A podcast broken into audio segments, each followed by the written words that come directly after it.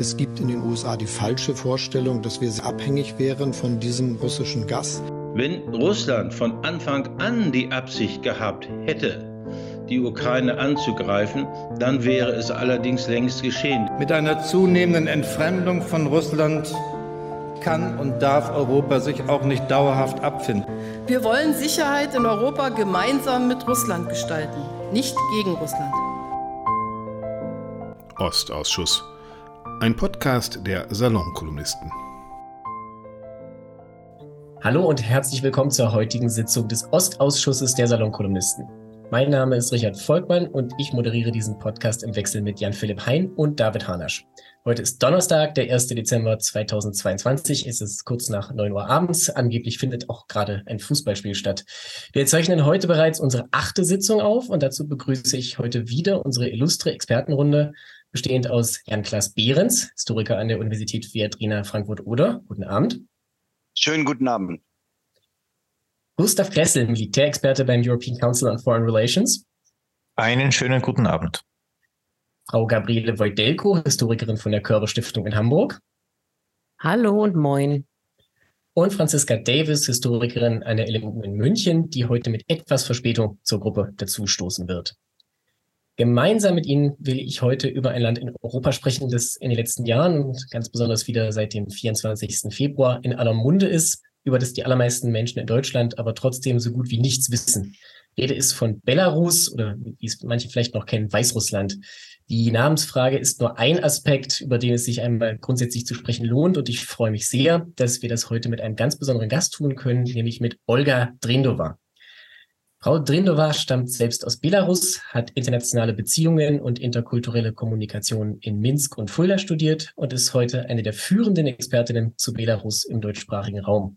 Sie ist Redakteurin der Belarus-Analysen der Forschungsstelle Osteuropa an der Universität Bremen, Country Expert für Belarus am schwedischen Varieties of Democracy Institute, einem Think Tank zur Demokratieforschung und vor allem Koordinatorin des Arbeitskreises Belarus. Herzlich willkommen, Frau Drindova. Guten Abend und danke für die Einladung. Sehr gerne. Und gleich die erste kurze Frage. Können Sie vielleicht in einem Satz kurz erklären, was der, äh, wer der Arbeitskreis Belarus ist und was er tut? Oh, in einem Satz, ja. Äh, ich werde es versuchen. Also gegründet wurde der im August 2020, also nach den größten Protesten in der Geschichte des Landes Belarus ähm, und initiiert von den deutschen ähm, zivilgesellschaftlichen Akteuren wie NGOs, Stiftungen und Experten, Experten und ähm, der Kreis hat sich eigentlich äh, bis heute auch äh, zu einem äh, wichtigen Forum für Expertise, Kontakte, Austausch und Politikberatung zu Belarus äh, entwickelt. Wir haben momentan über 130 Mitglieder, treffen uns regelmäßig online, offline, schreiben Policy Papers, so wenn man es kurz zusammenfassen soll. Wunderbar, vielen Dank für die kurze Einführung. Ich hatte jetzt eben schon die Namensfrage angedeutet und der guten Ordnung halber sollten wir die auch am Anfang kurz abräumen. Der Ständige Ausschuss für geografische Namen im Bundesamt für Kartografie und Geodäsie, that's a mouthful, empfiehlt inzwischen die Namensform Belarus und nicht mehr Weißrussland. Das würde ich jetzt auch so halten. Gibt es da aus Ihrer Sicht irgendwelche Einwände oder mache ich da gerade was falsch? Nee, sogar andersrum. Ich bin sehr einverstanden damit und äh, ich habe ja selbst sehr lange sozusagen dafür gekämpft, auch mit den Medienvertretern, Vertreterinnen hier in Deutschland, dass äh, man tatsächlich Belarus auch äh, öffentlichen Raum nutzt und nicht nur in diplomatische Kommunikation, weil das eben auch äh, deutlicher macht, dass es äh, um, um eine, ein unabhängiges Land geht, ja, und nicht um einen Teil von Russland, das irgendwie weiße Farbe hat. dazu können aber vielleicht mal später sprechen. Ja. Gut, aber da haben wir jetzt tatsächlich, es ist natürlich auch politisch ein hochrelevantes Thema und es ist gut, dass wir das dann an der Stelle gleich geklärt haben. Dann, wir kommen auf Belarus gleich nochmal en Detail zurück. Beginnen wollen wir heute aber wie immer mit einem militärischen Blick auf die Lage in der Ukraine mit Herrn Gressel. Lieber Herr Gressel, zunächst, Sie waren jetzt einige Tage in Kiew. Können Sie uns da vielleicht ein bisschen Ihre Eindrücke schildern? Wie lebt man, wie überlebt man momentan in Kiew? Ja, in Kiew, die Leute sind, sind erstaunlich gefasst dafür, äh, was sie durchzustehen haben. Also ich habe das Glück gehabt, dass ich angekommen bin, äh, direkt nachdem die, die schlimmsten Schäden der, der letzten großen Angriffe äh, bereinigt wurden. Und ähm, jetzt erwartet man sozusagen den nächsten großen Raketenangriff. Man kann über Satellit schon die, die Vorbereitungen dafür sehen. Äh, die, die, also wir hatten warmes Wasser, wir hatten Strom. Es sind natürlich viele Leute aus der Stadt geflohen. Es sind lange nicht mehr so viele Autos, lange nicht mehr so viele Leute unterwegs. Die äh, Batterien sind heiß begehrt. Man richtet sich so gut ein wie möglich. Die Angst geht natürlich um, wenn mit Freunden gesprochen. Ähm, es hat 30 Stunden gedauert, bis das Warmwasser wieder hochkam und die Heizung wieder hochkam, die Fernwärme wieder hochkam. Ähm, es hat jetzt so um den Gefrierpunkt, in der Nacht bisschen drunter, am Tag bisschen drüber.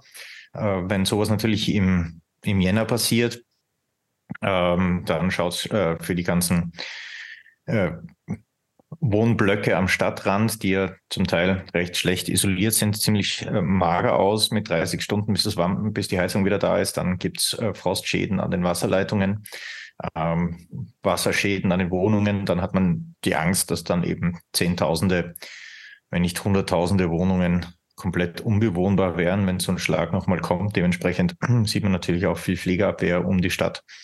Und äh, man bereitet sich so, so weit wie möglich vor. Ja, das ist so in, so in etwa die Stimmung, äh, die herrscht. Man ist gespannt auf das, was kommt und äh, schaut, dass man irgendwie, irgendwie äh, sich durchhandelt. Wie es in Kiew weitergeht, hängt natürlich auch mittelbar davon ab, wie generell das Kriegsglück für die Ukraine sich gestaltet. Da gibt es jetzt immer mehr Berichte darüber, dass die Munition allmählich knapp wird. Also einerseits durch die von den Russen aufgezwungenen Materialschlachten im, im Donbass bei Bachmut und andererseits aber auch dadurch, dass wohl aus dem Westen dem Vernehmen nach nicht mehr genug kommt. Wie, wie stellt sich diese Lage aus Ihrer Sicht dar? Wie muss die oder wie blickt die Ukraine in der Hinsicht auf den Winter?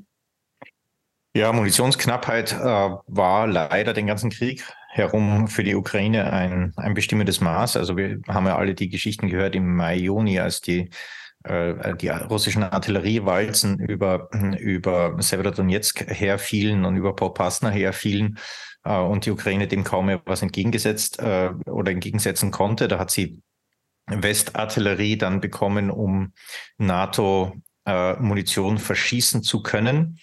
Ähm, das hat eine Zeit auch ganz gut funktioniert. Das funktioniert bei der Artillerie bis heute an und für sich noch relativ gut, obwohl natürlich jetzt es im, im Westen echt, weil man Artilleriemunitionsproduktion lange vernachlässigt hat, äh, weil auch bei, bei anderen Munitionsklassen die Produktion äh, lange hinterherhängt und wir jetzt neun Monate im Krieg sind und sich auf einen neun Monate lange währenden industriellen Krieg äh, sich niemand im Westen vorbereitet hat.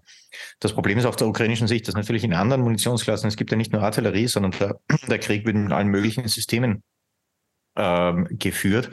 Äh, von Fliegerabwehr, wo natürlich jetzt ein bisschen Linderung da ist, dadurch, dass das System aus dem Westen kommen, weil eben die Munition für die ähm, Fliegerabwehrsysteme sowjetischer Bauart am, an, an der Neige ist.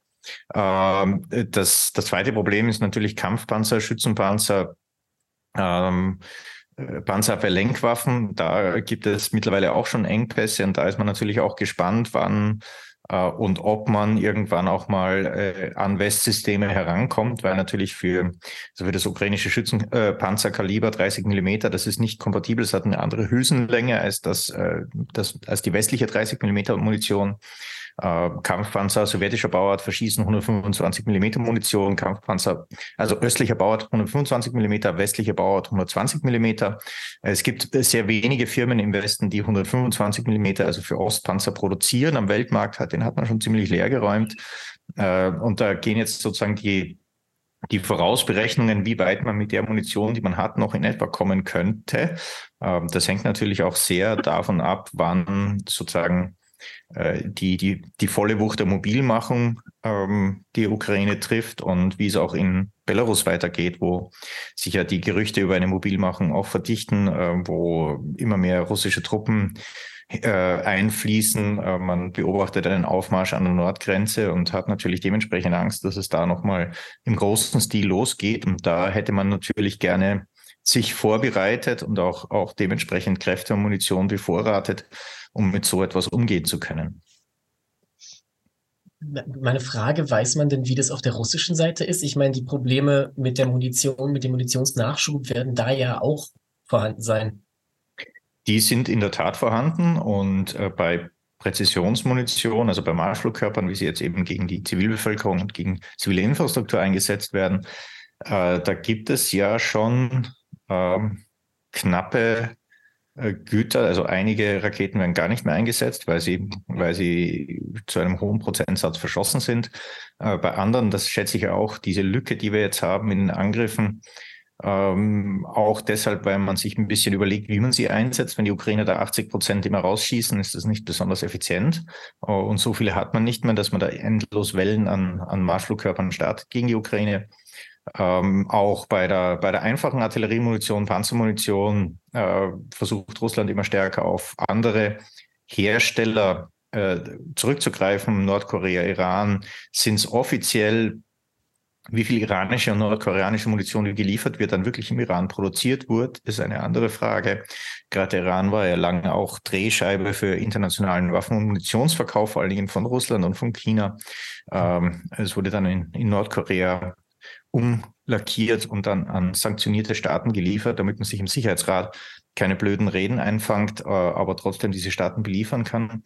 Äh, dieses Spiel kann man natürlich auch in umgekehrte Richtung schicken, dass äh, andere Staaten, die sich keine amerikanischen Sanktionen einfallen oder ein, einreißen lassen wollen, ihre Munition, ihre, ihre Rüstungsgüter in Nordkorea umlackieren lassen und dann nach Russland weiter verscherbeln. Das heißt, ähm, da ähm, werden wir mal schauen, wenn die Dinge an der Front ankommen, was wir dann alles aus, aus, ähm, aus sozusagen aus den, aus den Leichen und aus den Überbleibseln der dortigen Munition äh, rausfinden und erkennen können, woher das ganze Zeug stammt. Sie hatten in der Vorbesprechung einmal angedeutet, dass der Blick äh, aus Ihrer Sicht viel zu selten, gerade in Deutschland, auf äh, über den Winter hinaus und ins Frühjahr hineinreicht. Christian Mölling von der Deutschen Gesellschaft für Auswärtige Politik hat jetzt neulich gesagt, er rechnet noch mit mindestens einem weiteren Jahr Krieg. Letzte Frage jetzt für den Moment. Halten Sie das für realistisch? Ja, absolut. Ähm, ich glaube, dass viele im Westen, die von einem schnellen Kriegsende reden, hier der Selbsttäuschung obliegen und das ist ja auch ein Grund, warum wir so ein Wanderprediger in der Kampfpanzerfrage sind, weil wir eben in in allen Arten von Kriegsgerät dafür sorgen müssen, dass die Ukraine einen langen Abnutzungskrieg gegen Russland durchhält. Und das schließt eben auch gepanzerte Kampf- und Gefechtsfahrzeuge aller Art und Wirkungsweise mit ein. Da kann man nicht einzelne Waffenklassen rauspicken und sagen, das braucht die Ukraine nicht. Es wird für alle diese Punkte der Knackpunkt und der Zeitpunkt kommen, wo sie die dringend brauchen werden. Und desto besser und gediegener man, äh, gediegener man das vorbereitet und äh, die, die Ausbildungs- und logistischen Vorkehrungen trifft, desto, desto weniger dumm überrascht ist man dann, wenn dieser Zeitpunkt kommt. Vielen Dank, Herr Gressel, für die Einschätzung. Optimistisch ist anders, aber das ist natürlich die Zeit, in der wir leben. Wir kommen nachher nochmal aufs Militärische zurück. Wir gehen jetzt für den Moment nochmal über die, nach Norden, über die Grenze nach Belarus. Ich darf zwischendurch ganz kurz Franziska Davis begrüßen, die bei uns angekommen ist inzwischen. Guten Abend. Hallo, Hallo guten Abend und komme damit jetzt aber nochmal direkt zurück zu unserem Gast, Frau Drindova. Sie stammen selbst aus Belarus, Sie sind seit vielen Jahren in Deutschland, aber wenn ich es richtig verstanden habe, weiterhin Staatsbürgerin von Belarus.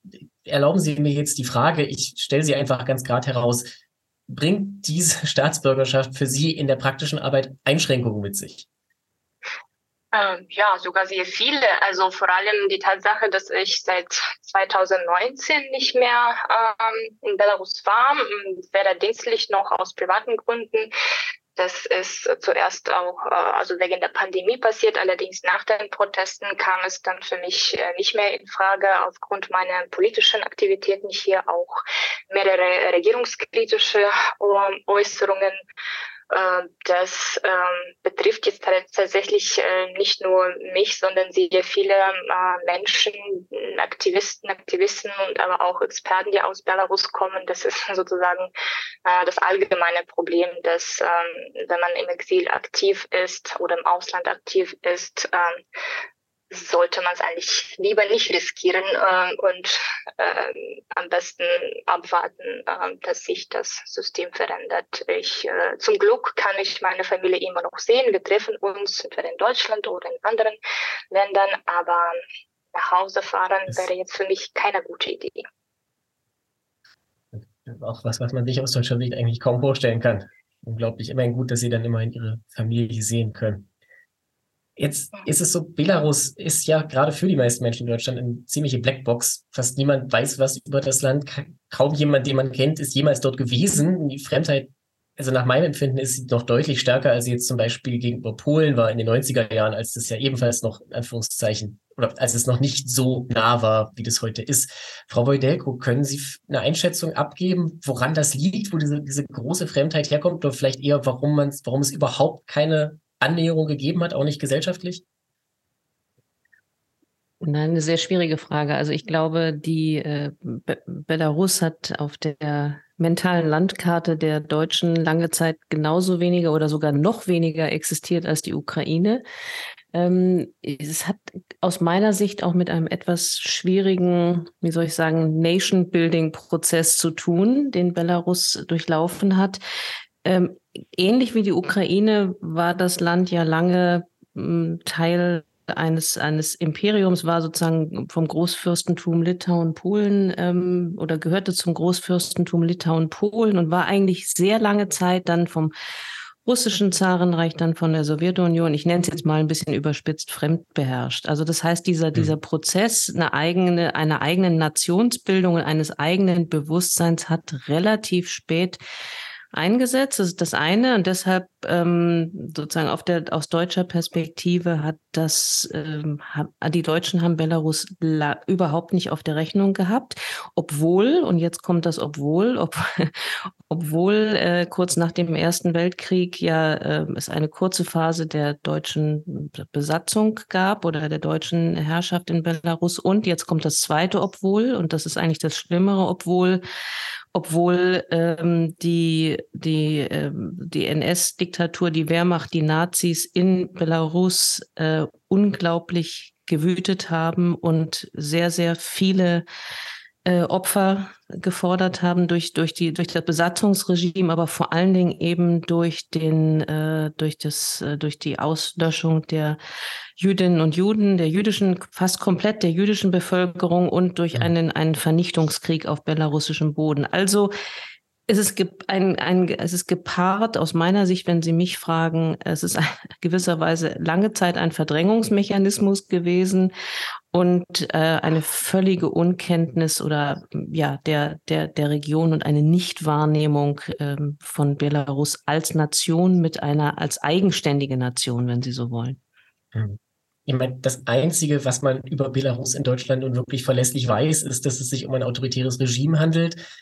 Auch da ist aber so, abgesehen von der Figur an der Spitze von Alexander Lukaschenko, ist dieses System eigentlich weitgehend unbekannt. Frau äh, Drindova, die einzige Figur, die mir jetzt gerade einfällt, die ein bisschen mediale Aufmerksamkeit bekommen hat, außer Lukaschenko, ist sein Außenminister, ähm, jetzt muss ich schauen, Ulazimir Makey.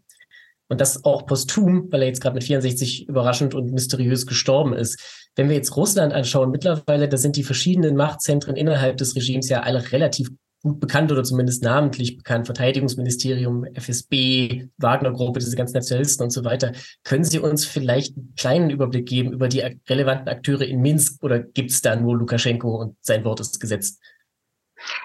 Ähm, ja, das ist tatsächlich eine wichtige Frage, weil Belarus eine sehr personifizierte Autokratie war und immer noch bleibt, sogar mehr als vor 2020. Lukaschenko ist äh, die absolut zentralste Figur und äh, tatsächlich sehr vieles in diesem System ist manuell gesteuert oder kann manuell gesteuert werden von Lukaschenko, wenn ähm, er das sich wünschen würde.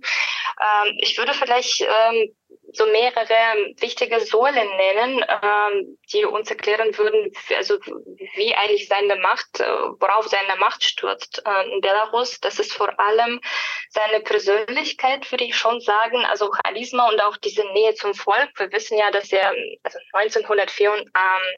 1904 ähm, 90 tatsächlich die Wahl äh, damals äh, auch gewonnen hat, sogar mit über 80 Prozent der Stimmen. Diese Zahl wünscht er sich äh, immer wieder. Die stimmt dann ähm, äh, leider für ihn nicht mehr. Aber damals hat er sich als ähm, Mensch aus dem Volk dargestellt und diese Strategie, diese Wahlstrategie ähm, ähm, ja, hat dann auch dazu geführt, dass er äh, Präsident geworden ist. Der war ja damals der Leiter von der Kolhose, da, dann danach ein Parlamentsmitglied und äh, sogar Leiter der Antikorruptionskommission. Ähm, dadurch hat er sich äh, damals äh, bekannt äh, gemacht, äh, sozusagen, also unter normalen Menschen, normalen Bürger, die äh, etwas müde waren von dem ganzen, von dem Zerfall der Sowjetunion, die wirtschaftlichen Wirkungen davon und äh, von dem Chaos ähm, äh, im Lande. Ähm, dann spricht man äh, dementsprechend noch über die sogenannte Staatsvertikale und natürlich auch Polizeigewalt, äh, die dazu kommt.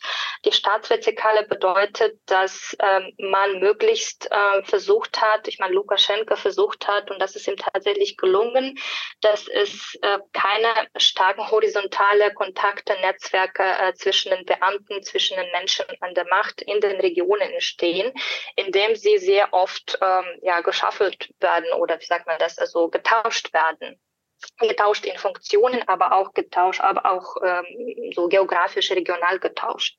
Und das Jahr 2020, äh, also äh, die Zeit äh, während und nach den Protesten hat auch gezeigt, dass diese Strategie sehr gut funktioniert hat. Also sehr viele haben erwartet, dass sich das System ähm, äh, ja, dass das System zusammenbricht, dass Menschen aus dem System rausgehen. Es, es waren ja auch einige Menschen, die rausgegangen waren, allerdings waren sie ja nicht so wichtig für das System.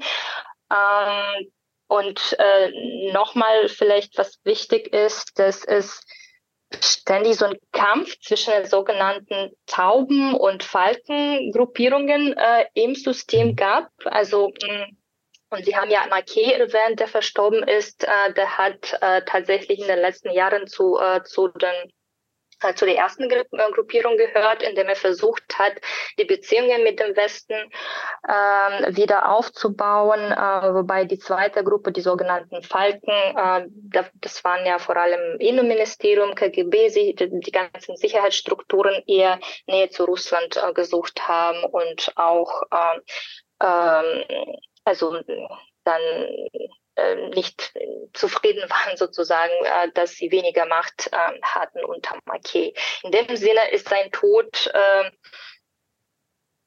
ja bleibt ganz, also lässt ganz viele Fragen offen, wie sich dieses System weiterentwickeln würde. Ähm, es kann dann natürlich sein, dass man keine Figur wie Marquet äh, wiederfinden könnte, die mehr oder weniger in der Lage war oder es auch nach 2020 versucht hat, Kontakte äh, im Westen äh, zu suchen. Ähm, katastrophal ist es für Belarus deswegen, weil nach den Protesten, nachdem Lukaschenko seine Legitimität im Lande ähm, äh, verloren hat, aber auch im Ausland, dass dieses System zu sehr von Russland abhängig ist, sowohl wirtschaftlich als auch äh, politisch gesehen so dass diese Balance eigentlich zwischen den sogenannten Taubenfalken momentan ähm, äh, nicht mehr möglich ist. Was auch sehr oft in Bezug auf, das, also auf das belarussische System verwendet wird, ist also der sogenannte gesellschaftliche Vertrag. Wieso das alles eigentlich funktioniert hat. Äh, man hat eine Autokratie, ständige Repressionen und die Menschen haben ja trotzdem zum ersten Mal solche Messen erst Jahr 2020 protestiert.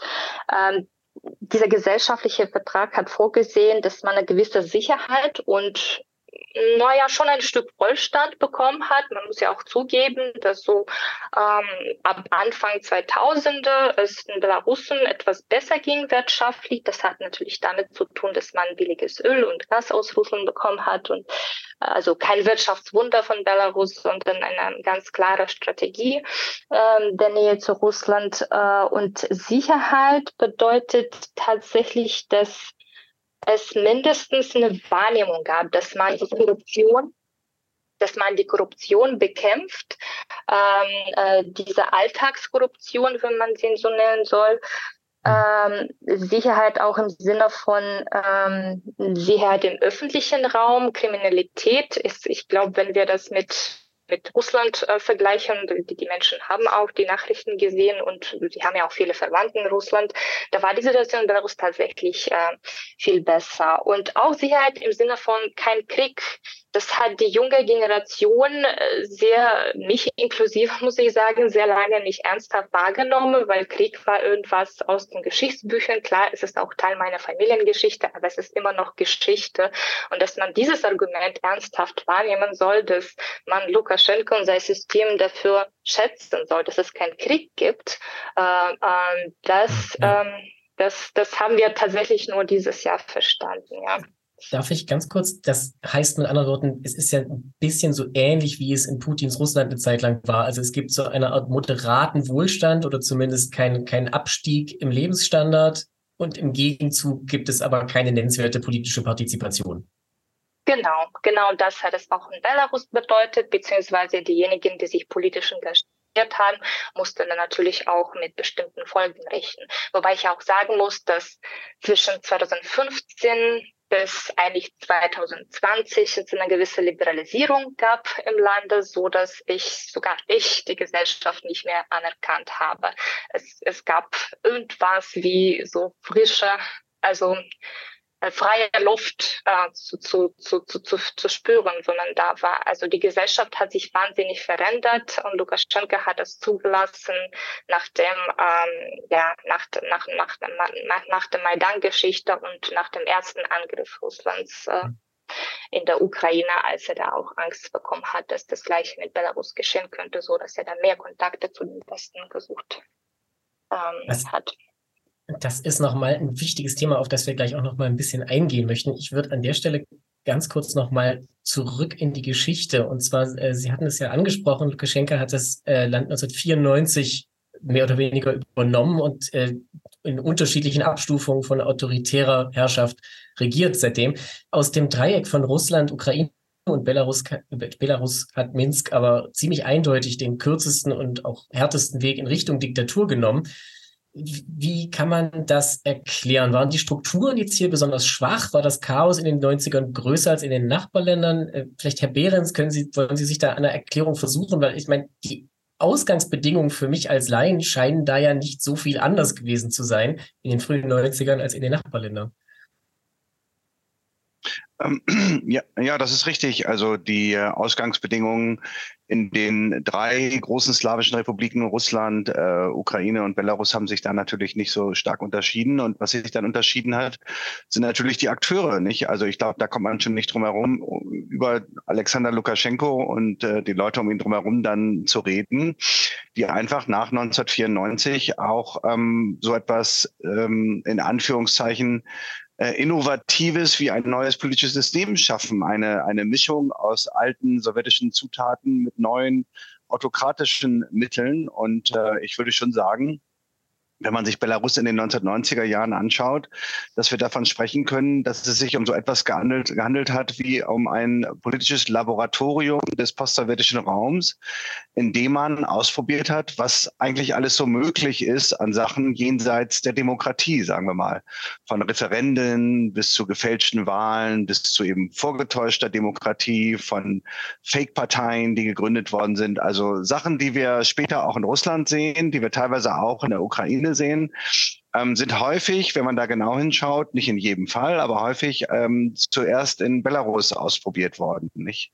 Das ist ein relativ kleines Land und ähm, man könnte, glaube ich, auch mit Fug und Recht die These aufstellen, dass manche Dinge, äh, die dann in Belarus sozusagen funktioniert haben, in Anführungszeichen, ähm, äh, dass man das in Moskau auch sehr genau beobachtet hat, dass man hier einen autoritären Weg gehen kann, dass man hier sozusagen ähm, diese Sowjetnostalgie ähm, sehr erfolgreich verkauft hat, dass man so eine Art Führerkult äh, aufgebaut hat, um äh, Lukaschenko so einen sehr populistischen. Und das sind Sachen, die wir dann eben in den 2000er Jahren auch in Russland sehen. Insofern kann man auch, das klingt fast paradox natürlich, aber ähm, ich würde das Argument schon wagen, sagen, dass äh, Belarus vielleicht äh, auch so etwas war wie eine postsowjetische Avantgarde äh, geradezu bei diesem autoritären äh, Umbau, äh, weil man eben Dinge ausprobiert hat, sich Dinge getraut hat, die in Russland und der Ukraine dann erst äh, teilweise später ähm, ausprobiert wurden. Ich würde jetzt gerne noch mal auf was eingehen, was Sie gerade gesagt haben, und zwar, wenn die postsowjetische Avantgarde darauf basiert oder zum Großteil darauf basiert, dass es eben so eine Art Sowjetnostalgie gibt. Also das geht ja bis hin zu Sachen, Frau Rodrindova hat es erwähnt, der, der Geheimdienst heißt ja weiterhin KGB, die Fahne von Belarus, die Lukaschenko 1994 eingeführt hat, ist ja nahezu identisch mit der Sowjetfahne des Landes und er hat ja diese weiß-rot-weiße Trikolore ersetzt, die bei den Protesten immer wieder gezeigt wurde. Also warum ist der Sowjet, die Sowjetrückschau dort so intensiv? Warum hat das so stark verfangen? Ich meine, in Russland hat das ja, glaube ich, eine Zeit lang gedauert. Also selbst nach den 90ern war ja der, der, die Nostalgie übersichtlich. Ähm, Herr Behrens, Frau Davis, wer sich da ähm, berufen fühlt, das ist jetzt eine Frage, die mir wirklich spontan. Vielleicht noch äh, zwei Worte dazu, dann kann Franziska da bestimmt auch noch was zu sagen. Es gab ja immer so diese Vorstellung, die auch nicht ganz hergeholt ist, dass ähm, Belarus oder die belarussische SSSR äh, auch so eine Art Vorzeige Sowjetrepublik war in mancher Hinsicht, was sozusagen sowohl die Kolchosen als auch dann die Traktorenwerke in Minsk und die äh, sehr stark sowjetisierten Städte an, angelangt ist, äh, anbelangte. Und ähm, dass äh, sozusagen dieser Stolz auf die sowjetischen Errungenschaften nach den sehr, sehr großen Verheerungen von Weltkrieg und Holocaust auch in Belarus besonders ausgeprägt waren und dass man sozusagen mit dieser Nostalgie dann vielleicht auch noch besser spielen konnte als Politiker als in äh, Russland oder in der Ukraine ähm, und dass man tatsächlich sozusagen so etwas wie so eine positive Kontinuität äh, aus der Sowjetzeit dann dann in Belarus besonders einfach äh, konstruieren konnte. Nicht? Umso mehr sehen wir jetzt, dass das auf die Dauer natürlich auch nicht nicht verfangen hat, nicht? Und äh, dass das heute etwas ist, was natürlich von der belarussischen Gesellschaft in ihrer Mehrheit oder zumindest in der Gruppe, die ähm, die Proteste unterstützt, eben nicht mehr weiter ähm, unterstützt hat, wurde. Aber in den 1990er Jahren gab es eben auch sehr stark diese Sehnsucht nach äh, Stabilität nach einer Rückkehr ähm, zu den weniger chaotischen Verhältnissen der Sowjetunion. Und wie gesagt, da würde ich mhm. wiederum sagen, da war Lukaschenko vielleicht Avantgarde, weil er der Erste war, der das eigentlich sehr offensiv angeboten hat. Also was, was ich jetzt sage, ähm, muss dann unser Gast eventuell korrigieren, weil ich ähm, äh, mich leider in äh, Belarus nicht so gut auskenne. Äh, aber ich denke schon, dass es ein Unterschied sein könnte, dass ähm, Russland auch sehr viel stärker, ähm, sehr, sehr, viel stärker dann auch zu einem globalen Markt äh, wurde, also in mehrfacher äh, Hinsicht, also einfach auch mal auch für ausländische Unternehmen. Aber Sie haben ja auch am Anfang der Moderation äh, gesagt, dass ähm, Belarus irgendwie auch immer noch isolierter ist in unserer Wahrnehmung. Äh, und ähm, also für die zumindest für die städtischen Eliten in, ähm, in äh, Russland und für die sogenannten Oligarchen äh, sowieso es tatsächlich einen stärkeren ähm, Austausch äh, gab mit, mit dem sogenannten äh, Westen und der Westen irgendwie auch stärker dann noch vielleicht ein Sehnsuchtsort war. Ich weiß nicht, das kann wie gesagt unser Gast alles besser äh, sagen, aber es, es hieß ja auch lange und es, es stimmt ja vielleicht auch heute noch, dass wer die Sowjetunion ähm, irgendwie nochmal in ihrer Spätphase erleben will, der, der kann das in Belarus tun und das stimmte ja für ähm, Städte wie Moskau und Petersburg eigentlich äh, relativ schnell dann, dann nicht mehr rasant verändert haben. Mhm. Also wenn ich auch kurz angreifen darf, äh, ich würde sagen, das hat tatsächlich sehr lange gestimmt. Ich habe auch, äh, als ich nach Deutschland gekommen war, auch sehr oft gehört, dass man eben dieses äh, Interesse hat, in bestimmte Teile des, des sowjetischen Systems zu sehen. Dementsprechend würde man dann Belarus oder Minsk auch speziell besuchen. Ich glaube, ich würde dann nochmal zwei Elemente mitbringen, die ich als sehr wichtig finde, um Ihre Frage zu beantworten. Ich glaube, Frau Wojdelko hat ähm, das erste schon erwähnt am Anfang des Gesprächs, dass eben dieses, also dieser Prozess der Nationenbildung äh, in Belarus noch nicht so weit war als, äh, als ähm, also 1991, wenn wir diese Situation auch äh, mit der Ukraine vergleichen. Äh, es gab immer noch äh, Kräfte, der belarussische Volksfront, der sogenannte zum Beispiel, der war auch der Herr Pasniak, war Gegner von Lukaschenka. Der hat allerdings so circa, ich weiß nicht mehr, zwischen 12 und 14, 15 maximal, glaube ich, Prozent bekommen, auch bei den freien Wahlen, so dass nicht mal die Hälfte der Bevölkerung darauf bereit war, dass ähm, ja sozusagen äh, diese klassische, dieses klassische Modell der Nationalstaat bilden, dass alle Belarusisch sprechen, dass es ein bestimmtes Verständnis gibt, woher äh, die belarussische Unabhängigkeit kommt, äh, eben von, äh, von, also aus dem Jahr dann oder worauf es sich basiert, ja, auf dem Jahr 1918 oder eben auf dieses sowjetische Modell. Das sind ja immer noch die zwei konkurrierenden Narrative in, in der belarussischen Geschichte. Und äh, das ist so ein bisschen schon fast, vielleicht sogar fast ein Zufall, dass es Lukaschenka als Person gab, die dann dementsprechend nach den Wahlen äh, all das, was mit mit der Nationalidee zu tun hatte, versucht hat zu vernichten, sei es belarussische Kultur, sei es äh, belarussische Sprache, äh, ganzen Ausbildungssystem, äh, so dass Belarussisch sein eigentlich viel, also viel mehr mit, mit der Opposition äh, äh, assoziiert wurde und dementsprechend auch in den Köpfen der Menschen eine negative Assoziation gebildet hat. Das ist äh, das ist tatsächlich eine tragische Entwicklung. Ähm, allerdings heißt es ja nicht, dass Belarusen sich nicht als, als eine ähm, Nation oder ähm, eine reife Gesellschaft sehen. Wir haben ja im Jahr 2020 gesehen, dass es nicht der Fall ist. Nun haben sie anscheinend eine andere Vorstellung davon, was Belarus sein heißt. Das heißt, sie, sie sehen sich bestimmt nicht als Russen, nicht als äh, noch irgendwas, sondern als Menschen, die in diesem, also auf diesem Gebiet, in diesem Territorium gemeinsames gemeinsame Werte haben. Allerdings heißt es nicht unbedingt, dass man jetzt sozusagen, je nachdem, welche Sprache man spricht. Das wird nach den Daten der letzten Volkszählung 2019 ungefähr 20, 25 Prozent der Menschen, die angegeben haben, Belarusisch im Alltag zu sprechen. Ich habe das Gefühl, in der Realität ist es sogar ein bisschen weniger, weil es noch diese Mischung von dem Russischen und Belarussischen gibt. Darf ich, darf ich Sie kurz unterbrechen? Habe ich das richtig ja. verstanden? 20 bis 25 Prozent der Bevölkerung geben nur an, dass sie im Alltag Belarusisch sprechen. Das sind die offiziellen Daten dieser Volkszählung. Wie gesagt, es kann ja auch sein, dass es sogar weniger ist. Und nach meinem Gefühl, weil man eben Belarus, übrigens Lukaschenka spricht das aus, ist eben diese Mischung von den beiden Sprachen.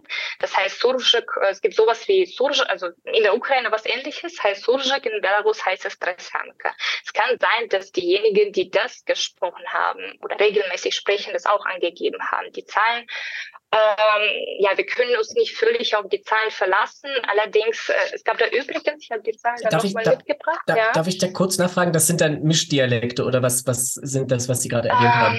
Das ist, ja, ich weiß nicht, ob es ein Dialekt ist. Das ist tatsächlich so eine Mischung. Das ist eine Folge davon, dass Menschen ähm, aus dem Land, wo vor allem Belarusisch auch gesprochen wurde, so historisch gesehen, dann mhm. im Zuge der Instru äh, Industrialisierung äh, in die Städte umgezogen waren und dann ja, Russisch gelernt oder mussten dann auch Russisch sprechen, um sprechen dann ihre Karriere aufzubauen. Mhm. Und seitdem existiert eigentlich diese Mischung. Wie gesagt, wenn Sie hören wollen, wie es klingt, dann müssen Sie Lukaschenko zu hören, der beherrscht das perfekt. Das ist allerdings keine Sprache an sich. Was ich noch erwähnen wollte, es ist sehr wichtig, dass 85 Prozent, jetzt habe ich die Zahlen gefunden, sich Belarussen genannt haben und nur ungefähr sieben Prozent als Russen und 60 Prozent äh, angegeben haben, dass sie Belarusisch als Muttersprache haben. Gleichzeitig mhm. allerdings nur 25 Prozent, dass sie es alltäglich nutzen. Das heißt, das ist schon fast eine politische Aussage, wenn ich gefragt bin, okay, Belarusisch ist eigentlich meine Muttersprache, ich respektiere es, ich lege Wert darauf. Allerdings ist es für mich irgendwie günstiger, praktischer Russisch im Alltag zu sprechen, weil ja, sowieso äh, überall äh, bei, bei der Arbeit fast alle nur Russisch sprechen.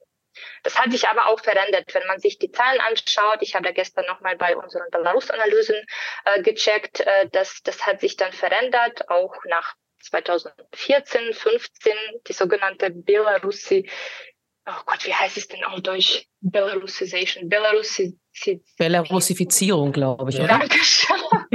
Belarusifizierung, das ist, äh, ja, es ist auch so, so ein komischer Begriff für das Land, das Belarus heißt. Und es gab sowas wie Sprachkurse für Menschen, die Belarusisch lernen wollten. Das war wohl ein Trend. Ganz viel Werbung wurde auf Belarusisch äh, gemacht, weil es äh, plötzlich irgendwie modisch äh, geworden war. Auch aus der Angst, dass das Gleiche mit Belarus passieren würde äh, wie mit der Ukraine. Wie gesagt, die Angst hatte auch Lukaschenko und er hat dann auch passiv dazu beigetragen, dass dieser Trend belarussisches Kohl äh, eigentlich sich sehr entwickelt hat und bis zum Jahr 2020. Jetzt haben Sie gerade die perfekte Überleitung für mich hinbekommen, denn ich wollte genau bei 2020 ansetzen. In den Jahren danach, beziehungsweise nach den Protesten, hat bisher eigentlich den bleibenden Effekt gegeben, dass Lukaschenka jetzt noch abhängiger von Putin geworden ist, weil er ja diese Proteste, in so wie sie waren, nur durch Unterstützung aus Russland überhaupt so weit niederschlagen konnte, dass er im Amt geblieben ist. Jetzt gibt es ja zwischen den beiden Ländern seit langem auch schon Pläne für den sogenannten Unionsstaat, was jetzt für uns, also für mich aus deutscher Sicht einfach klingt wie eine Art ähm, Anführungszeichen Partnerschaft, wobei Russland Belarus sich dann praktisch einverleiben würde, allein schon aufgrund der schieren Größe. Trotzdem hat die, auch Lukaschenka dieses Bild ja immer wieder mal ähm, befeuert. Es gab wohl wahrscheinlich auch immer so gewisse, teils symbolische, teils auch praktische Schritte zur Verwirklichung. Wie sieht dieses das heute aus? Also nach dem 24. Februar konnte man ja zum Teil lesen, dass eigentlich Belarus jetzt nur noch auf dem Papier unabhängig ist, nachdem es faktisch zur, zur Startrampe für die russische Armee geworden ist. Aber äh, erleben wir diesen Unionsstaat noch? Kann Russland das wirklich erzwingen? Kann Lukaschenko das wirklich verhindern? Frau Drindova, Herr Behrens oder wer sich da berufen fühlt? Also diesen Unionsstaat gibt es bereits. Ja. Wenn Sie nach Russland einreisen, dann äh, gibt es zwei verschiedene Einreiseschalter. An dem einen steht Unionsstaat äh, Belarus und Russland, auf dem anderen steht andere äh, Pässe. Ja. Und äh, das ist natürlich ein Staat, der bisher ähm, weitgehend nur auf dem Papier existiert ist, äh, der sozusagen ähm, natürlich keine realen, wirklichen Machtorgane hat, sondern das ist erstmal nur ein Vertrag äh, zwischen Belarus und und Russland. Ähm, was viel dramatischer ist, glaube ich, und das ist tatsächlich natürlich die Situation ähm, nach den Protesten des Jahres äh, 2020, äh, 21 in Belarus, ist eben dieser de facto Souveränitätsverlust. Nicht? Also ich würde mhm. das schon so sehen, dass äh, Lukaschenko im Prinzip ähm, seinen Machterhalt gegen die belarussische Souveränität eingetauscht hat. Nicht? Also es gibt diese massive russische Unterstützung dann auf dem Höhepunkt der Proteste. Das ging ja so weit, dass russische Fernsehcrews dann ähm, nach Minsk eingeflogen worden sind, um die, um die Nachrichtensendungen zu übernehmen, um die Propaganda zu übernehmen und äh, wohl auch russische Polizeieinheiten da sind. Das Land ist ja im Prinzip auch von russischen Truppen besetzt. Ähm, also da noch von einem souveränen Staat äh, zu sprechen, jetzt insbesondere auch nachdem der Angriff auf Kiew ja auch von Belarus aus ähm, durchgeführt wurde, halte ich für sehr, sehr schwierig. Nicht?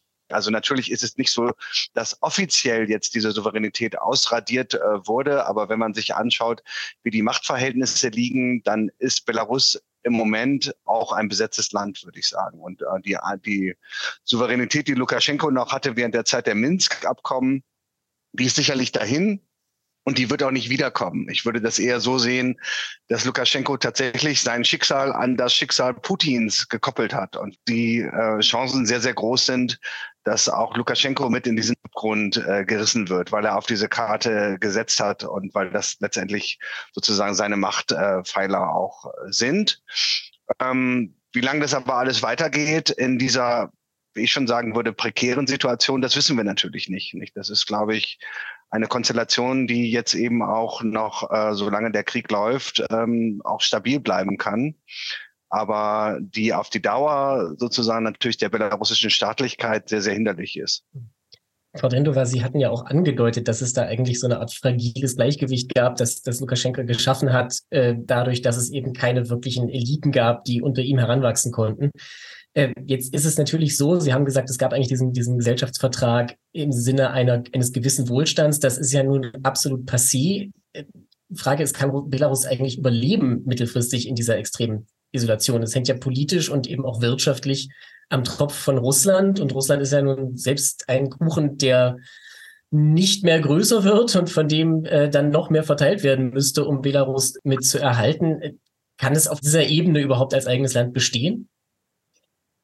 Oh, also die Frage ist natürlich groß. Die besteht allerdings nicht erst seit diesem Jahr, sogar nicht erst seit dem Jahr 2020. Also diese Sorgen, dass, die, dass Belarus äh, äh, eigene Souveränität verlieren kann oder sogar Stück für Stück verliert. Äh, diese Diskussion hatten wir mindestens schon seit, äh, weiß ich nicht, fünf, sieben Jahren äh, vor, der, äh, vor den Protesten. Äh, und es war immer mit diesem Unionsstaatkonstrukt verbunden. Wenn ich dann noch ein paar Sätze dazu sagen kann, was ähm, wirklich sehr wichtig ist, weil einiges ähm, auch äh, sich letztes Jahr verändert hat. Es war tatsächlich, da würde ich Herrn Berns auch äh, zustimmen, äh, eher ein politisches Instrument als ein funktionierendes Staatskonstrukt seit 1999, als der Vertrag unterzeichnet wurde. Ähm, es kann ja nicht sagen, dass dann gar nichts passiert ist, ja, dass mhm. also die, die Menschen konnten ja irgendwie, also die Zollunion, man kann ja eigentlich in Russland studieren, Belarus auch dementsprechend, es gibt gewisse Gleichberechtigung auf dem Arbeitsmarkt. Also ganz viele Menschen haben sehr lange davon auch profitiert. Aber das, was eigentlich äh, Putin und sein System davon wollte, so gemeinsame Währung, Einführung, ähm, das äh, gemeinsame Emissionszentrum, auch gemeinsames Parlament, äh, übernationale Organe und so weiter. Das ist das, was Lukaschenka hm, gelungen ist, sehr lange zu verhindern. Und das ist, das war tatsächlich dadurch möglich, dass damals die Beziehungen mit dem Westen noch äh, einigermaßen gut funktioniert haben. Es hat sich Ende 2018 verändert, indem äh, Medvedev, also der Ministerpräsident damals in Russland, ähm, schon fast ein, mm, ein Ultimatum gestellt hat, äh, was bedeuten würde, okay, wenn man weitere Kredite, weitere wirtschaftliche Unterstützung von Russland bekommen sollte, äh, möchte, dann äh, müssen die Bestimmungen des, dieses, äh, dieses Vertrages äh, umgesetzt werden. Das führte sogar 2019 zu, zu den Protesten in Minsk, weil Menschen das Gefühl hatten, dass Lukaschenka die Situation nicht mehr kontrolliert. Nun, nach den Protesten 2020 äh, hat sich die Situation äh, dramatisch verändert, so dass Lukaschenka jetzt völlig seiner Macht, sogar sein physisches Überleben von Putin abhängig ist. Und Ende letztes Jahr, also 21, äh, wurde wurde ein Dekret über eine weitere Integration in einen Unionsstaat mit Russland äh, zwischen den beiden Präsidenten unterzeichnet. Und da machen sich die Experten, die dann den Text irgendwie rausgefunden haben, weil der Text wurde der Öffentlichkeit eigentlich gar nicht bekannt gemacht, da machen sie sich Sorgen, weil es eben darum geht, dass diese supranationale Gremien jetzt doch relativ schnell eingeführt werden sollen. Und es gibt sowas wie Harmonisierung in ein sehr, also in ein maximal mögliches solche Bereiche wie makroökonomische Politik, Währungsregelung, Steuer, Zollrecht, mhm. Zahlungssysteme und so weiter und so fort. Und vielleicht noch mit, mit dem letzten Satz, wieso es gefährlich ist für Belarus. Klar, Lukaschenka braucht billiges Gas und Öl weiterhin und Russland möchte eigentlich dem Land seine, also nicht nur diese, diese, diese militärische, territoriale Souveränität, sondern auch die ganze institutionelle Unabhängigkeit wegnehmen, indem sich Belarus sozusagen den russischen Standards annähern soll und das würde dann passieren, so nach Russlands Plan über eine maximale Harmonisierung in all diesen möglichen Bereichen. Also das darf man nicht nur als noch ein, noch ein zusätzliches Dokument sehen, das man unterzeichnet hat, sondern das tatsächlich Stück für Stück dazu führen kann, dass auch institutionell die Souveränität verloren wird. Das ist ein sehr, sehr gutes Stichwort zu dem Punkt, auf den ich jetzt kommen wollte. Ich würde gerne nochmal zu Herrn Gressel zurückkommen und insbesondere zur militärischen Lage. Sie hatten eingangs schon davon gesprochen, dass ja die Zeichen für eine Mobilisierung in Belarus sich auch verdichten, was etwas ist, das äh, Lukaschenka aus verschiedenen Gründen bislang ja noch so noch nicht gemacht hat. Er hat zwar das eigene Territorium Russland zur Verfügung gestellt und deswegen wurden ja auch die Angriffe beispielsweise auf Kiew von belarussischem Gebiet aus ausgeführt im Frühjahr. Aber die große Frage, die immer noch unbeantwortet ist und die ich deswegen jetzt direkt an Sie weiterreiche, ist es realistisch oder müssen wir befürchten, dass Belarus auf Seiten Russlands direkt in den Krieg eintritt? Und wenn das passiert, wird es einen Unterschied machen? Ja, also Russland drängt Belarus schon seit, äh, seit Beginn des Krieges äh, darauf hin, äh, dass ich glaube, Lukaschenko ist mittlerweile der Einzige, der Putin sagt, dass dieser Krieg äh, ein nicht sehr intelligentes Unterfangen ist. Ähm, ich hätte mir nie gedacht, dass ich mir irgendwann was Positives über den Menschen sagen werde.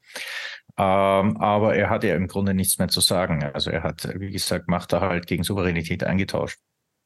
Äh, die belarussische Armee war ja, wenn man sich die ganzen Integrationsbemühungen angeht, das, wo der Unionsstaat eigentlich wirklich am Leben war oder das einzige Feld, weil Lukaschenko ja lange den ganzen militärischen Bereich nicht sonderlich ernst genommen hat. Also äh, es gibt keine unabhängige äh, äh, Offiziersausbildung in der belarussischen Armee. Alle Offiziere, sowohl für die unteren Ränge als auch dann für den Generalstab und für Spezialisten, äh, durchgehen ihre Ausbildung in Russland. Es gibt sehr enge äh, militärische militärische Kontakte. Die äh, belarussische Armee ist im Grunde eine Feldarmee, im, die im Kriegsfall dem äh, westlichen Militärbezirk unterstellt wird, die also 100 Prozent nach russischen Vorschriften, nach russischen Manualen vor sich geht, die ähm, ähm bis auf wenige Ausnahmen äh, rein russische Waffensysteme verwendet. Also hier ist wirklich die Integration quasi schon perfekt. Ähm, nichtsdestotrotz im Vergleich zur, zur äh, russischen Armee unterfinanziert. Russland gibt etwa fünf Prozent seines Bruttoinlandsprodukts oder gab vor dem Krieg etwa fünf Prozent seines Bruttoinlandsprodukts für die, äh, für die Verteidigung aus. Bei Belarus waren es etwa 1,5 Prozent. Äh, man hat viele Schritte der Modernisierung einfach äh, nicht durchgeführt.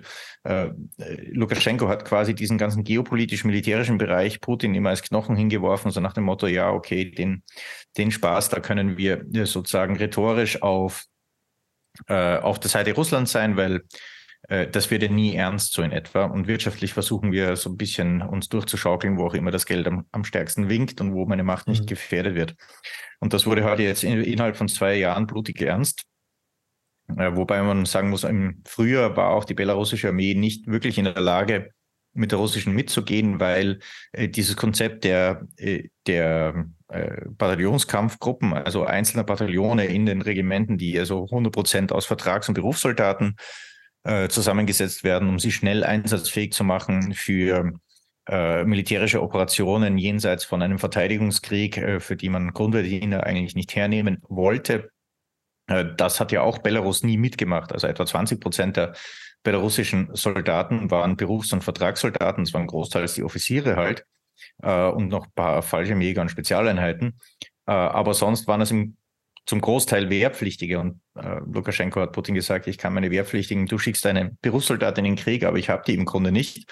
Äh, und äh, da, dieses Argument wurde natürlich mit der Mobilmachung Russlands ein anderes, weil er jetzt äh, Russland auch die einfache Bevölkerung in den Krieg schickt. Für Belarus ist natürlich für Lukaschenko das Risiko da noch um eins höher, weil der Grad der, äh, der der digitalen Bildung, äh, der Grad der, des Wissens über die Ukraine und über den Westen äh, unter den Belarussen natürlich unvergleich höher ist als unter, den, unter der russischen Bevölkerung. Der mhm. Prozentsatz derer, die einen, einen, einen äh, internationalen Pass hatten, um in die EU zu reisen, und selbst wenn es nur nach Vilnius zum Einkaufen war, war ungleich höher. Das heißt, die äh, das Risiko, äh, diese Leute in den Krieg zu schicken, innenpolitisch ist, ist für Lukaschenko ein anderes als für Putin. Aber wie gesagt, er, er hat selber ja äh, keine Entscheidungshoheit über diesen Schritt.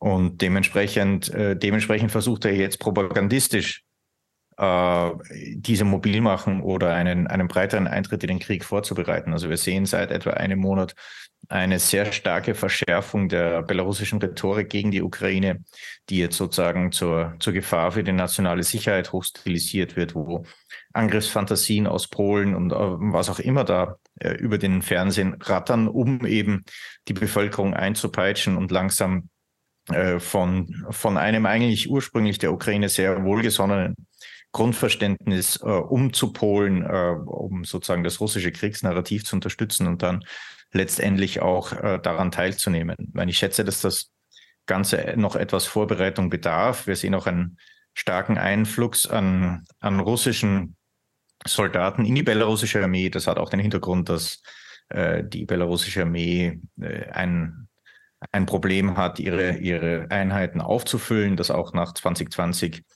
zwar in den oberen Reihen, also Generäle, äh, wirklich äh, wichtiges Sicherheitspersonal ist ähm, nicht zu dem zu den Protestierenden übergelaufen, aber auf der, auf der unteren Ebene, äh, Subalternoffiziere, äh, da gab es schon viele, die ihren Job quittiert haben. Äh, und diese Ränge führt man jetzt auf, äh, füllt man auf mit russischen Kadern. Man verlegt immer mehr russische Einheiten äh, nach Belarus und damit wären natürlich diese Streitkräfte in ihrer Loyalität auch kontrollierbarer. Und man hat sozusagen immer auch, auch ähm, einen russischen Kern an, an Soldaten, die, sollte etwas passieren, eingreifen könnten. Und dementsprechend Ähm, also vor zwei Monaten habe ich das noch relativ, relativ unwahrscheinlich beurteilt, aber mittlerweile muss ich mir ehrlich sagen, mache ich mir auch große Sorgen, dass da so etwa um Dezember nach Weihnachten äh, aus diesem ganzen Vorhaben wirklich was wird. Mhm. Ob es kriegsentscheidend wird, ist die andere Frage. Also die belarussische Armee ist nicht besonders groß. Sie ist kleiner als äh, dieser ähm, äh, als der russische, als die russischen Verbände, die sich äh, damals auf Kiew zu bewegt haben. Und die sind ja damals auch gescheitert. Ähm, das heißt, es würde ein Einsatz der belarussischen Armee nur Sinn machen, wenn die russische Armee mit, mit neuen Mobilmachungen, eventuell mit einer zweiten Welle an mobil gemachten Leuten, also nochmal 300.000 Mann auf, ausheben, äh, auch die ukrainische Armee stärker unter Druck setzt. Ähm, und zweitens, man, ich würde sie jetzt nicht auf Kiew direkt ansetzen. Das ist äh, von der Geografie, von den Nachschublinien enorm schwer zu erreichen, aber die könnten versuchen, etwa von Brest südlich äh, eine Bedrohung für die Nachschublinien aus dem Westen darzustellen. Mhm. Wobei auch da, ähm, also das würde enorm blutig auch für diese Armee werden, weil die Ukraine ja mittlerweile hinreichend Kampferprobung haben, die, die, dass das Gelände dort relativ gut verteidigt werden kann. Äh, und die Ukrainer natürlich äh, keine Zeit verlieren, die Stellungen dort auch entsprechend vorzubereiten und, und sich auch vorzubereiten auf das, was da kommt. Jetzt muss man sagen, Brest ist ja noch eine Sache kurz ähm, zu Gustav hinzufügen darf.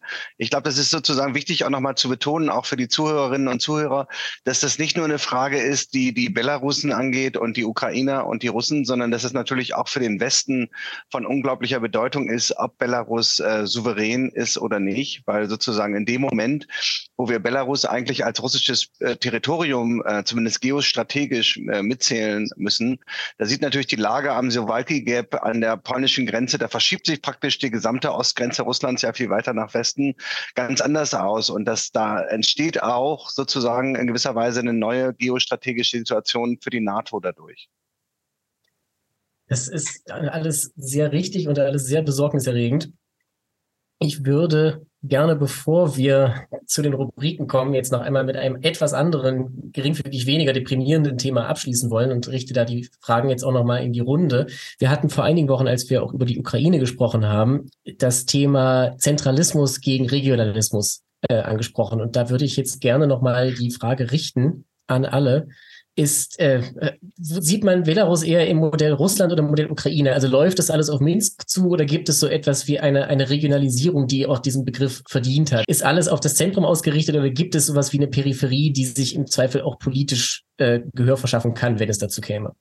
Ja, Franziska Davis, was würden Sie sagen? Ich würde denken, ähm, das ist sehr zentralistisch ausgerichtet. Also wir, wir müssen ja auch einfach sehen, wir haben ja vorhin schon, schon gesagt, wir haben es seit 1994 mit Lukaschenko als Machthaber zu tun, der in unterschiedlichen Stadien immer wieder Wahlen gefälscht hat und Allianzen gesucht hat, um an der Macht zu bleiben.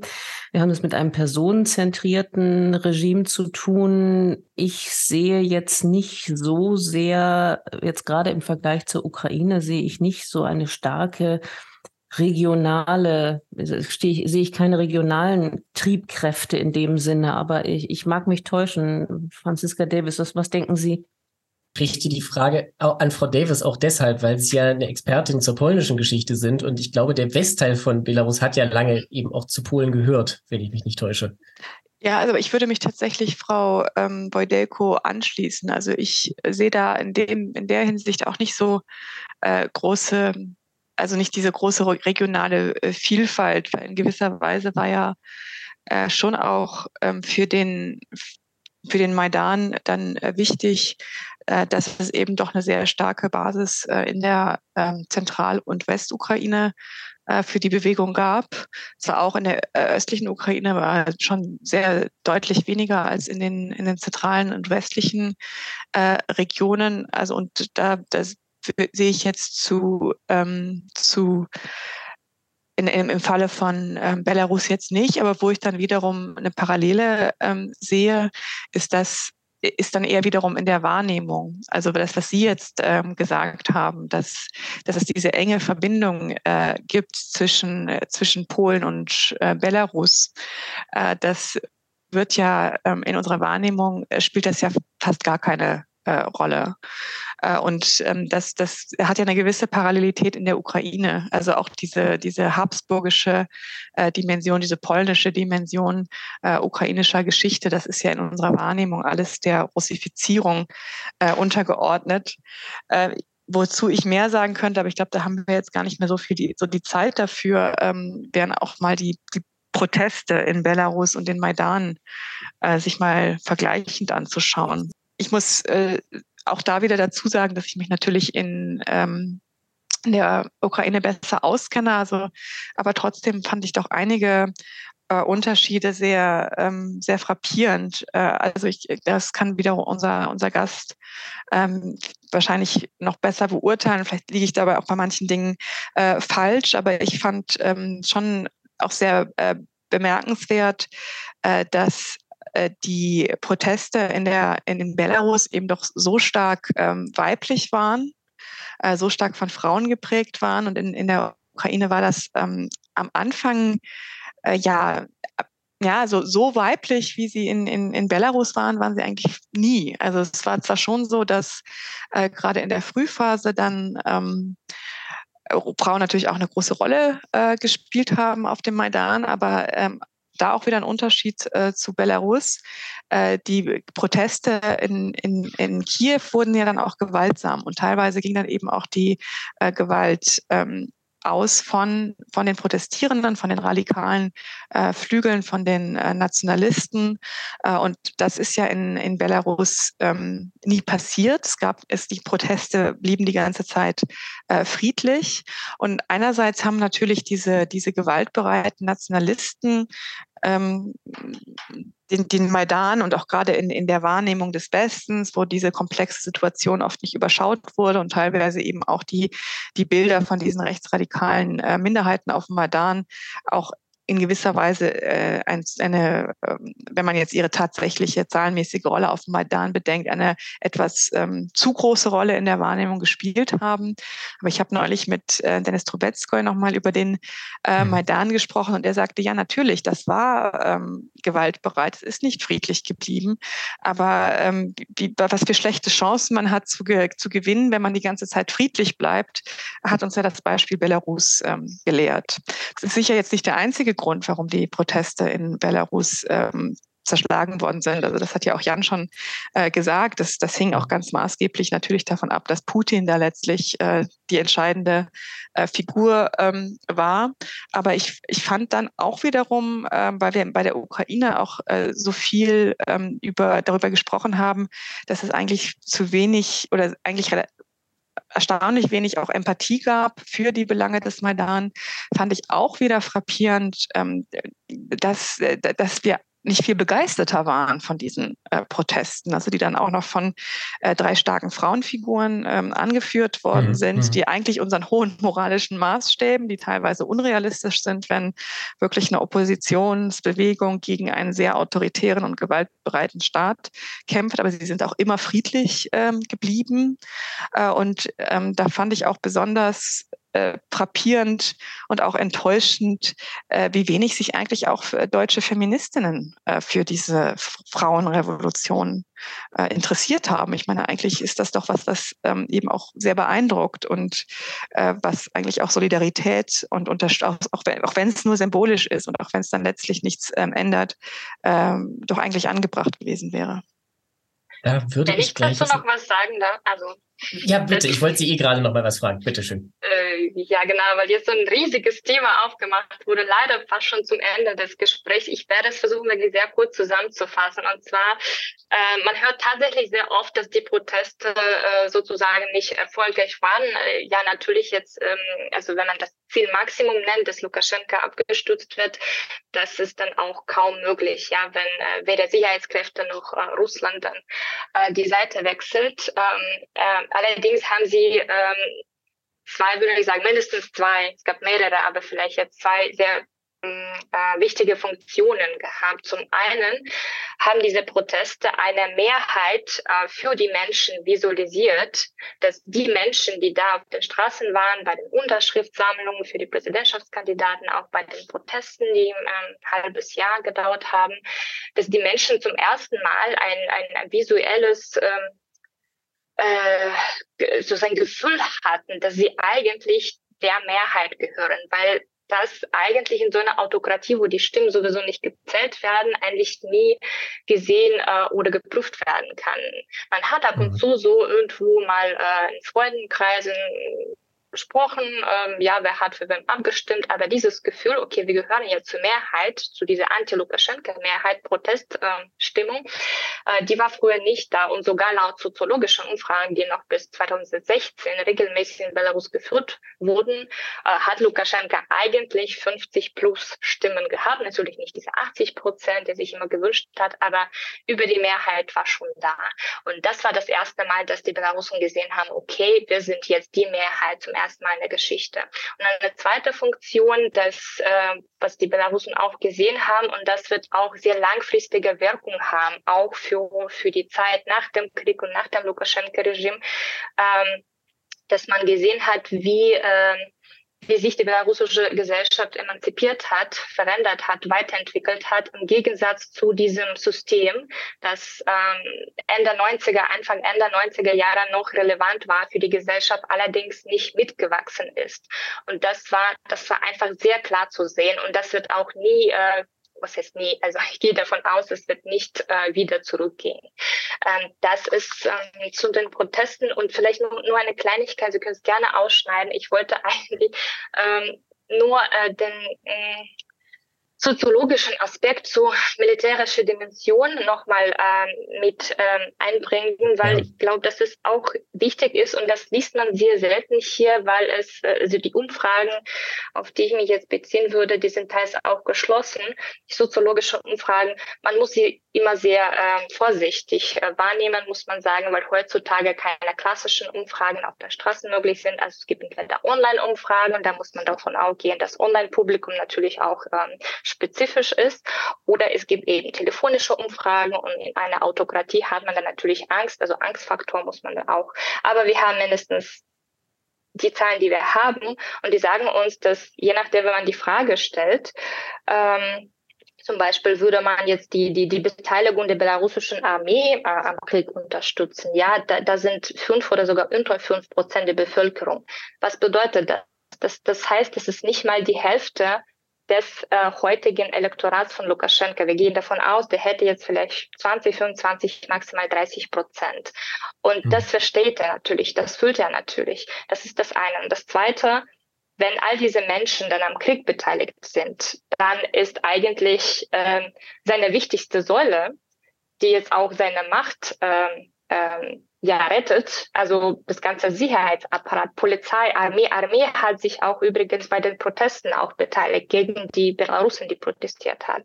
Dann sind diese Menschen auch nicht mehr da. Also der hat null Interesse und deswegen versucht er bis zum letzten Moment das zu verhindern. Das wollte ich nur ähm, noch sagen, weil das äh, sehr wichtig ist. Und dann äh, noch mal ein letztes Kommentar dazu, dass Belarusen angeblich besser informiert sein sollten als die Bevölkerung Russlands zu dem Krieg.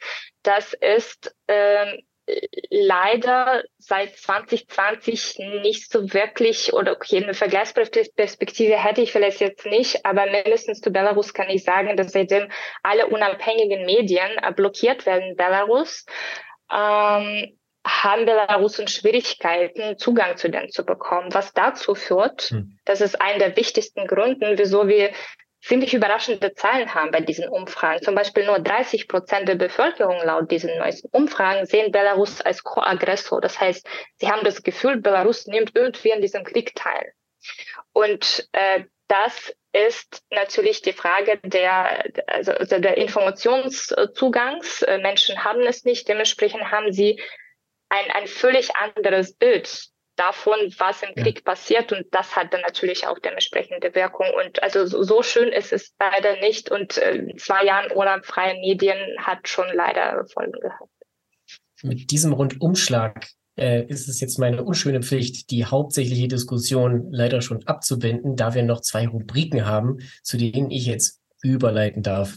Das ist zum einen nochmal die Buchempfehlung. Die passt thematisch zur Diskussion, kommt diese Woche von Franziska Davis. Der Ostausschuss Literaturtipp. Würde gerne das Buch ähm, der Zeitjournalistin, der deutschen Zeitjournalistin Alice Botha empfehlen, und zwar genau zu dem Thema, was wir am Schluss jetzt hatten. Das heißt, die Frauen von Belarus und porträtiert viele der Protagonistinnen, äh, und zwar wirklich die Protagonistinnen, also das ist jetzt kein generisches Femininum, Femininum äh, der ähm, Proteste gegen äh, Lukaschenka. Und es ist äh, aus zwei Gründen, also aus vielen Gründen ein, ein sehr gutes und eindringliches äh, Buch. Zum einen offeriert sie schon auch einfach eine Erklärung von dem, äh, warum es zu diesen äh, Protesten kam. Sie identifiziert dabei zwei Milieus und ich denke, das entspricht auch etwa dem, was andere, auch Soziologinnen ähm, zu diesen Protesten gesagt haben, äh, die da entscheidend waren, die sich also trotz dieser autoritären Struktur, über die wir jetzt gesprochen haben, in den letzten Jahren gebildet haben. Und das ist einmal die äh, künstlerische ähm, Szene und das ist einmal die IT-Szene und in beiden spielen Frauen äh, eine große Rolle, also auch in, die, in der, in der IT-Branche eine viel größere als Programmiererinnen als zum Beispiel in, in Deutschland.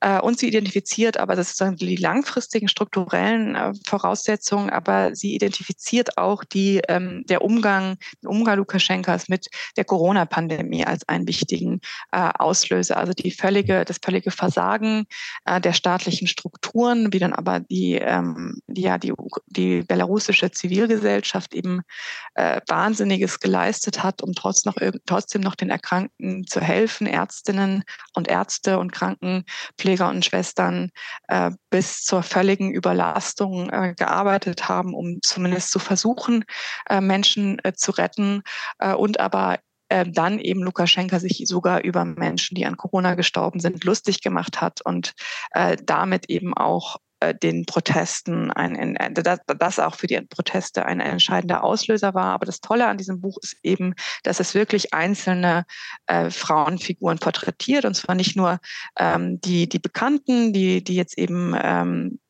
auch äh, äh, ja, also Svetlana äh, Tichanowskaja vor allem und Maria, äh, Maria Kolesnikova, sondern eben auch unbekanntere Akteurinnen. Und sie erzählt eben auch nicht reine Heldengeschichten, sondern sie erzählt auch darüber, wie das ist, wenn man im ähm, Gefängnis gedemütigt, misshandelt wird, was für seelische und körperliche ähm, Folgendes hinterlässt, aber sie erzählt eben auch ähm, von der Solidarität und von diesem äh, Gefühl, dass ähm, die Menschen und gerade da die Frauen zusammengebracht hat auf den Straßen. Und diese Erzählung, dieses Gefühl, auch diese Euphorie, wir sind zusammen, ähm, wir sind solidarisch, ähm, wir wir stehen zusammen äh, gegen ein autoritäres System. Das erinnert wiederum sehr stark an die Selbstzeugnisse, Selbstzeugnisse des Maidan. Also eine Empfehlung diese Woche von Alice Botha, die Frauen von Belarus. Vielen Dank, Frau Davis. Eine Empfehlung für ein wirklich bemerkenswertes Buch, das man sicherlich auch für die kommenden Feiertage im Hinterkopf haben darf. Zum Abschluss bleibt uns noch der Bar der Woche, der diesmal eine wirklich hochverdiente Preisträgerin gefunden hat. Gabriele Wojdelko stellt sie uns vor. Der Bar der Woche. Ja, wir haben ja jedes Mal heiße Diskussionen, wer den Bar der Woche bekommt und äh, ist ja auch schon in den vergangenen Folgen gesagt worden, es gibt immer mehrere Kandidaten und ich habe auch gestern rund um die Holodomor-Entscheidung des Deutschen Bundestags nochmal aufmerksam geguckt, wer sich da wie positioniert oder auch enthalten hat bei äh, bestimmten Abstimmungen. Aber am Ende des Tages, und ich bin ein bisschen nervös, ist nämlich mein erster Bar der Woche, den ich verleihen darf. Ich bin wirklich ein bisschen aufgeregt. Am Ende der Woche zeichnen wir eine sehr verdiente, oder am Ende der Diskussion, Entschuldigung, zeichnen wir eine sehr verdiente Preisträgerin aus quasi für ihr Lebenswerk oder für eine lange Geschichte von aus meiner Sicht Verfehlungen. Ähm, der Preis der Bar der Woche geht dieses Mal an Alice Schwarzer. Alice Schwarzer hat also nicht nur, das wissen vielleicht viele Zuhörerinnen und Zuhörer, äh, Ende April 2022 den offenen Brief von sogenannten deutschen Intellektuellen ins, äh, initiiert und inszeniert, kann man auch sagen, wo es eben um den Appell ging, keine schweren Waffen äh, mehr in die Ukraine zu liefern und äh, es wurde von, vor dem Dritten Weltkrieg gewarnt und so weiter und eben alles unter dem Rubrum, man dürfe Putin nicht provozieren. Also das war sozusagen der erste Schritt. Das hat sich dann noch weiterentwickelt, indem sie dann im Mai äh, dieses Jahres äh, den ukrainischen Präsidenten Zelensky kritisiert hat und gesagt hat, er, er provoziere Russland. Damals ging es darum, dass er den deutschen Bundeskanzler am 9. Mai, das ist ja der Tag des Sieges in Russland, also der Tag, an dem der Sieg der Roten Armee über äh, Nazi-Deutschland gefeiert wird. An diesem 9. Mai hatte Präsident Zelensky Bundeskanzler Scholz nach Kiew eingeladen. Das empfand Frau Schwarze als Provokation Putins. Und ähm, was dann aus meiner Sicht das Bild komplett gemacht hat, waren eben einige Auftritte der letzten Woche. Ich will da herausgreifen, vor allen Dingen äh, den, äh, die, den Auftritt von, äh, von Frau Schwarzer in der äh, Talkshow von Sandra Maischberger kürzlich. Äh, und da geht es nicht, geht es mir nicht so sehr darum, ob man für oder gegen Waffenlieferungen ist. Da kann man eine Meinung haben, aber die Art und Weise, wie Frau Schwarzer auftritt, oder auch dort aufgetreten ist, äh, wie sie dem ähm, äh, ukrainischen Journalisten Vassili Golod über den Mund gefahren ist und ihn der Polemik beschuldigt, hat. Ähm, das hat mich schon sehr geärgert, muss ich sagen.